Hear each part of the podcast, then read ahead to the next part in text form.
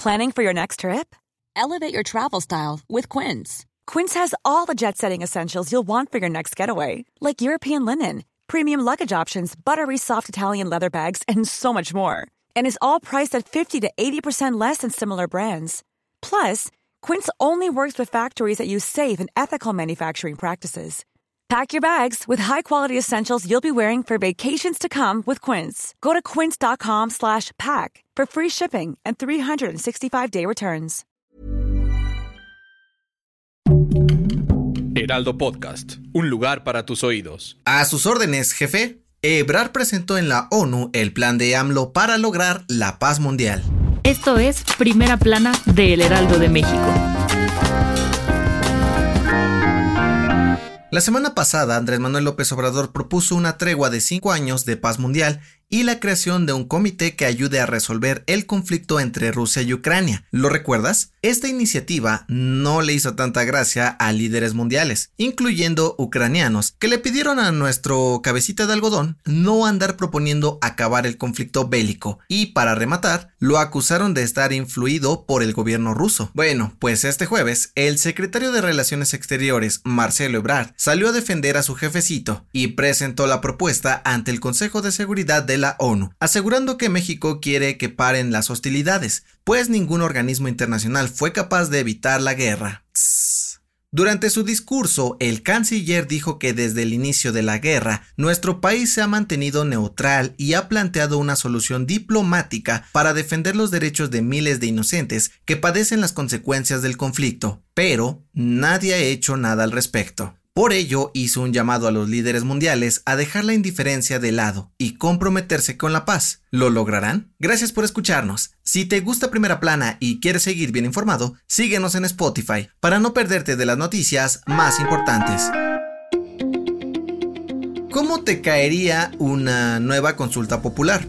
Pues en la mañanera de este jueves, AMLO dejó entrever que no vería con malos ojos hacer otra de estas votaciones, para que el pueblo decida si las Fuerzas Armadas deben o no continuar en las calles de México hasta el 2028. Y es que como te lo contábamos ayer, el Senado de la República frenó la discusión de la polémica iniciativa a petición del PRI y Morena para evitar que el tema se congele y la oposición la deseche por completo. El Presi dijo que en caso de que de plano la reforma no sea aprobada, seguirá enviando propuestas e invitando a la oposición a debatirla, entenderla y apoyarla, o si no, tomará la vía de la encuesta para resolver el tema por el bien de todos los mexicanos. Por ahora el futuro de la reforma militar se mantiene en veremos, pero en los próximos días las comisiones del Senado emitirán un nuevo dictamen para que sea discutida nuevamente.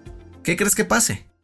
Desde hace poco más de una semana, Irán vive momentos históricos. Y es que la muerte de la joven Masha Amini, detenida por la policía de la moral por llevar mal puesto su hijab, desató una serie de protestas donde miles de mujeres han salido a las calles por la violencia que viven día a día, como la obligación de portar el velo. Como contexto, las mujeres iraníes son obligadas a cubrirse el cabello con el hijab y no tienen derecho a usar pantalones ajustados o rotos y tampoco a vestir abrigos arriba de las rodillas. Estas son leyes que ni siquiera están escritas. Por ello, y tras la muerte de Masha, miles de mujeres han salido a protestar contra estas medidas, pero las manifestaciones se han vuelto cada vez más violentas. De acuerdo con la ONG Iran Human Rights, en los últimos seis días han fallecido 31 personas a causa de la represión del gobierno iraní. Se espera que los próximos días haya más protestas a lo largo y ancho de Irán. Mientras tanto, el gobierno de Estados Unidos ya impuso sanciones económicas para que el gobierno del país de Medio Oriente pare los abusos y respete los derechos de las manifestantes.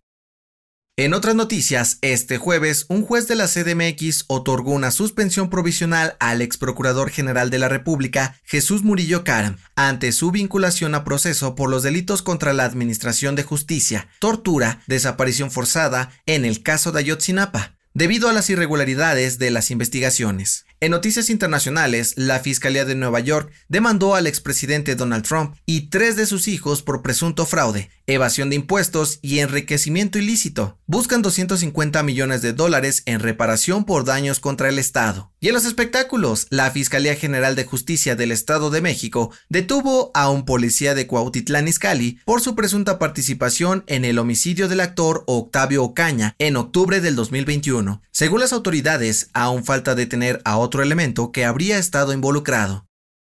El dato que cambiará tu día.